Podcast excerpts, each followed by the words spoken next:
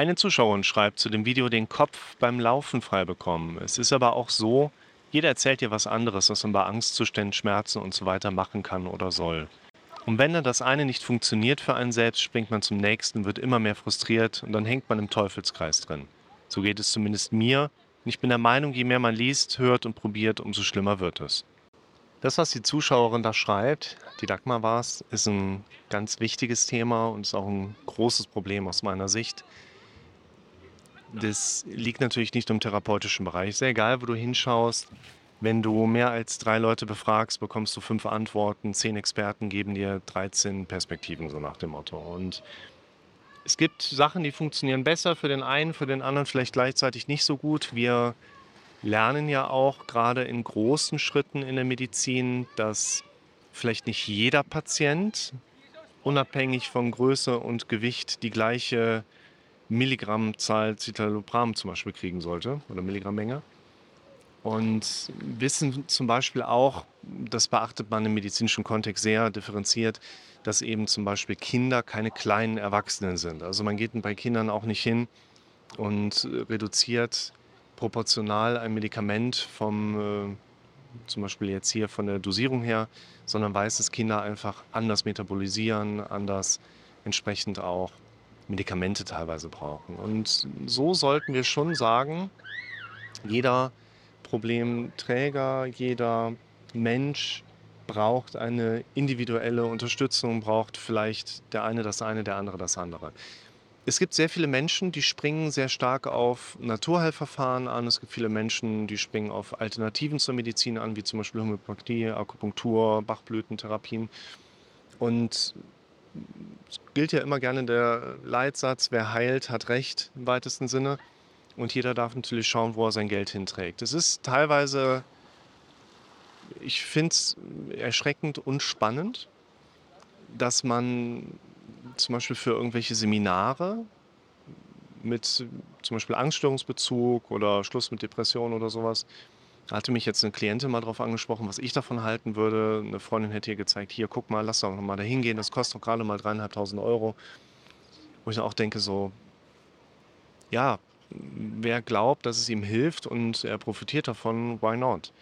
Aus meiner Sicht äh, wollen Mediziner häufig nur dein Bestes, nämlich dein Geld, in Anführungszeichen. Und gerade bei sowas wäre ich halt wirklich vorsichtig. Also, wenn du sagst, hier Wochenende kostet dreieinhalbtausend Euro und du wirst auf jeden Fall angstfrei, also Heilsversprechen gehen natürlich gar nicht und sowas.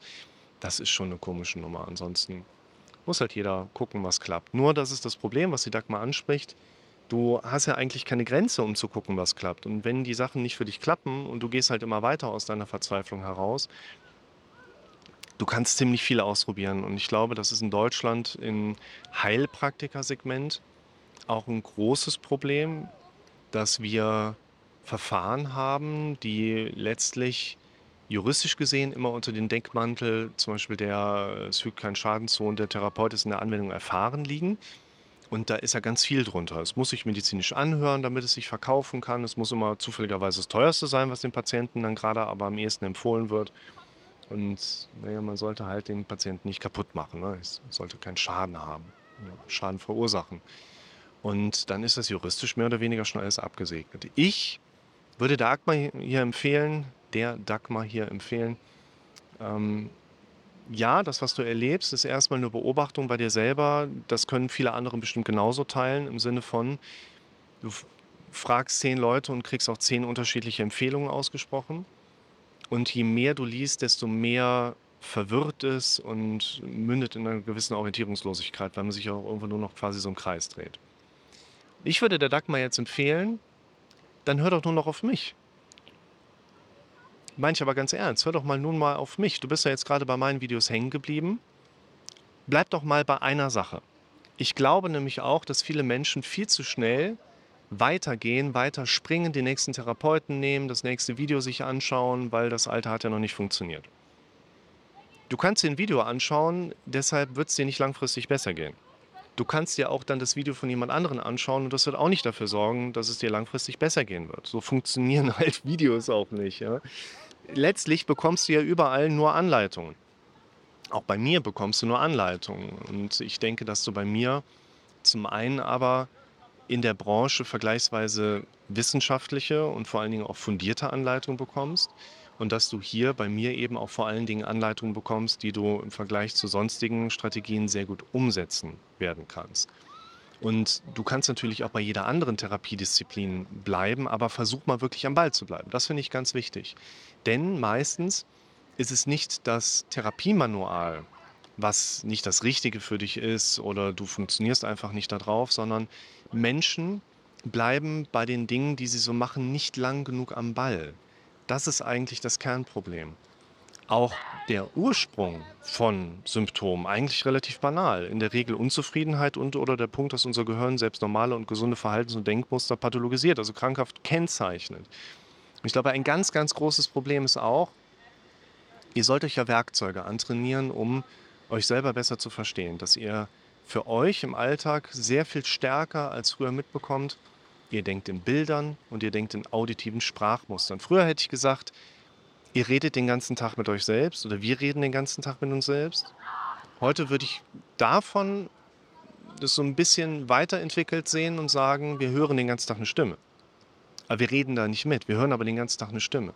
Und die meisten Menschen haben Symptome und ihnen geht es nicht gut, weil die quasi den ganzen Tag im automatisierten Passiv-Zuschau-Zuhörmodus sind.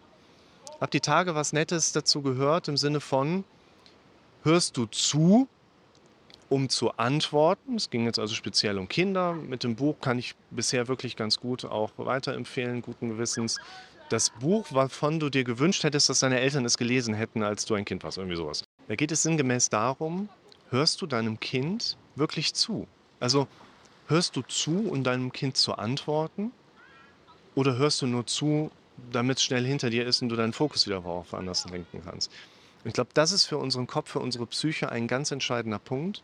Lernen wir hier oben wirklich mitzubekommen, zuzuhören, was in unserem Kopf so stattfindet, um dann damit zu interagieren? Oder hören wir nur so pseudomäßig zu in der Hoffnung, dass ich nichts weiteres Negatives mehr höre, was mich belastet. Ein ganz entscheidender Punkt. Ihr dürft lernen, in dem Sinne mit euch selber umgehen zu lernen, dass ihr in die Interaktion mit eurem eigenen Denken kommt und nicht darauf angewiesen seid, einfach nur zu hoffen, naja, vielleicht höre ich meine Probleme nicht mehr, vielleicht ist es ja still zum nächsten Zeitpunkt in meinem Kopf.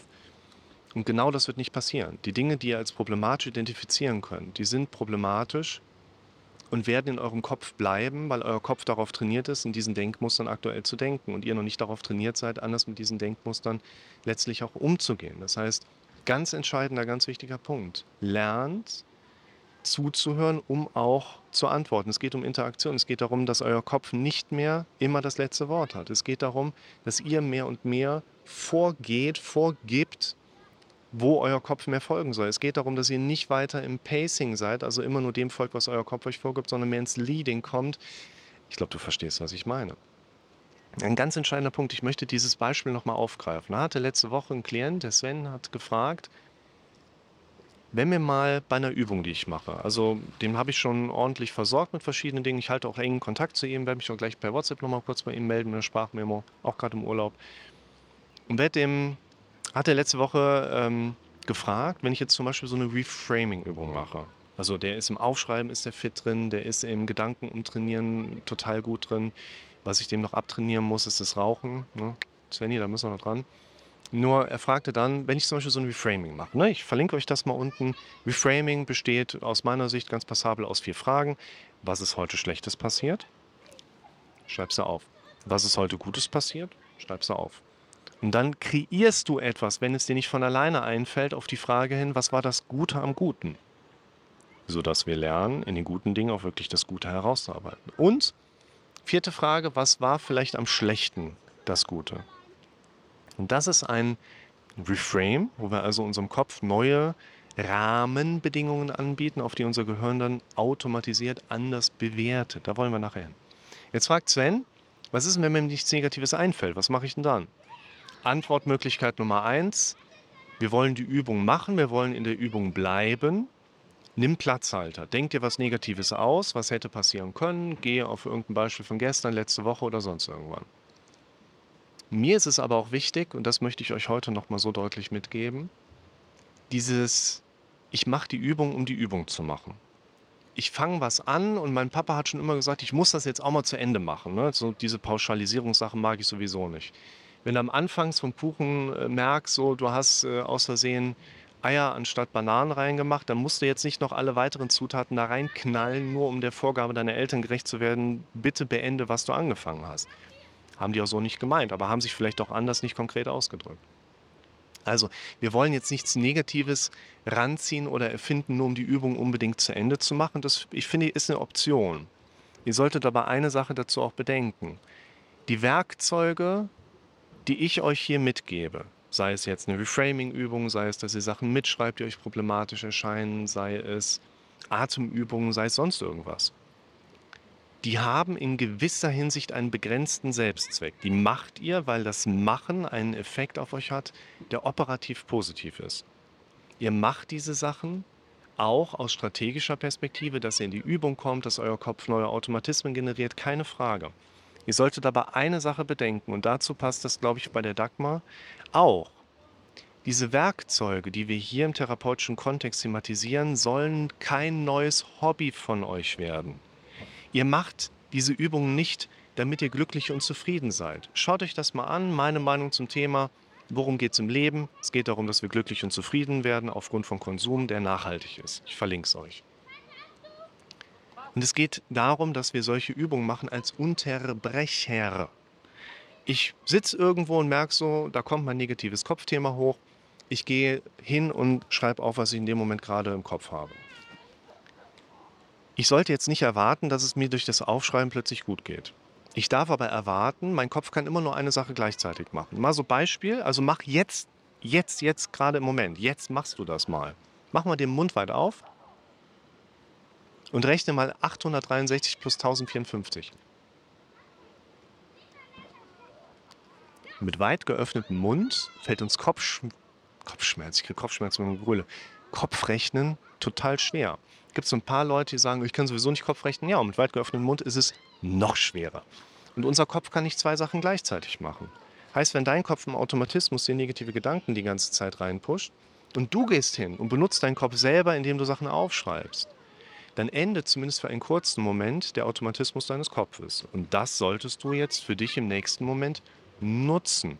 Das heißt, Befürchtung aufschreiben, ein Reframe machen, andere Übungsmodalitäten durchgehen haben nicht den Sinn und Zweck, dich glücklich zu machen. Meditation hat aus meiner Sicht nicht unbedingt den Zweck, dich glücklich zu machen. All diese Übungen dienen dazu, einen gewissen Unterbrecher einzupflegen, der dir Potenziale verleiht, der dir die Möglichkeit gibt, wieder durchzuatmen, der dir die Grundlage dafür verschafft, jetzt in ein Erleben, in ein Machen, in ein Handeln, in ein Denken zu kommen, was viel eher die Grundlage deines Lebens darstellt. Nämlich die Dinge zu machen, die dich glücklich machen. Was das jetzt im Einzelnen ist, ist natürlich eine sehr subjektiv sinnhafte Angelegenheit. Schaut euch mal das Video an. Subjektive Sinnhaftigkeit, Selbstwirksamkeit und Selbstverwirklichung. Die Perspektiven, die damit drin sind. Das ist doch letztlich das, worum es im Leben geht. Du wirst doch nicht im Leben glücklich und zufrieden, nur weil du ab und zu mal eine Reframing-Übung machst oder vielleicht sogar regelmäßig machst. Du wirst im Leben glücklich und zufrieden, weil du die Dinge machst, die dich glücklich und zufrieden machen die dich glücklich und zufrieden machen, also subjektiv sinnhaft sind. Und vor allen Dingen auch, die dich in deinem Handeln im Alltag immer deinen Zielen auch einen konkreten Schritt näher bringen.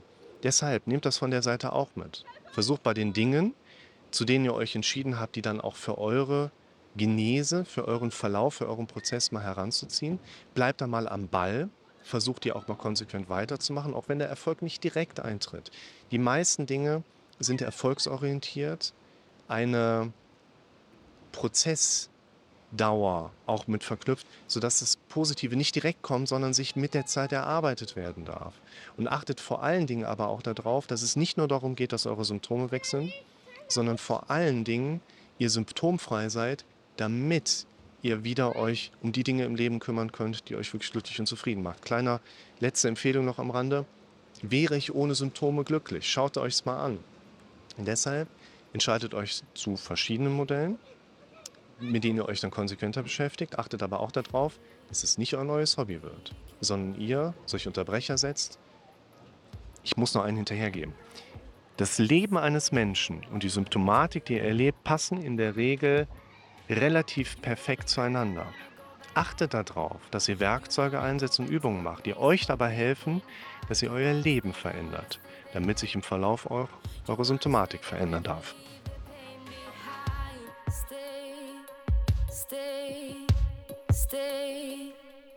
Like a wrecking ball, we can break them all to a high